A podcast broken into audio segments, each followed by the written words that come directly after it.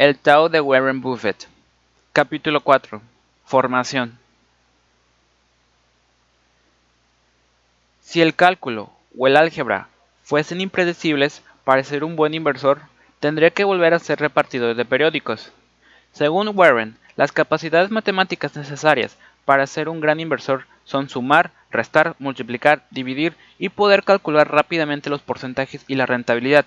Más de eso sería un desperdicio, Menos de eso impediría tomar parte del juego. Tienes que pensar por ti mismo.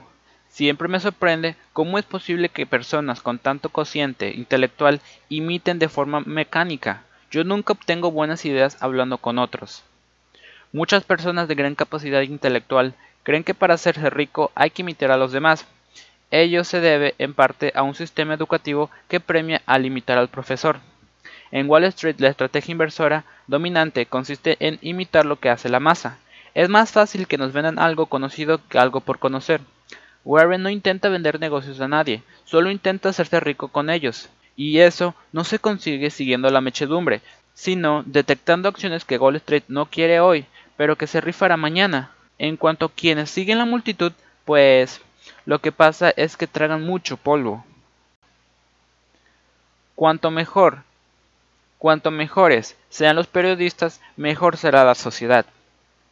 Formamos nuestras propias ideas procesando las que sobre inversión exponen otros en los medios de comunicación, lo que significa que dependemos por completo de los periodistas en lo que respecta a la precisión de la información y los análisis. ¿Qué prefiere? ¿Que nos informen unos mentacatos o que nos informen profesionales inteligentes?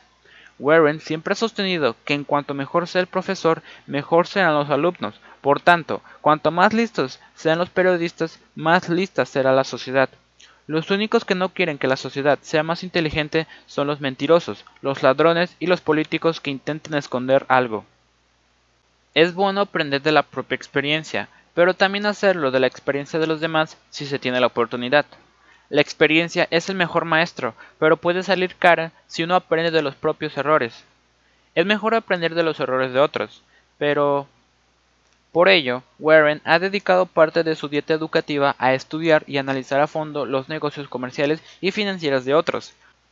Busca aprender dónde fallaron para no fallar él.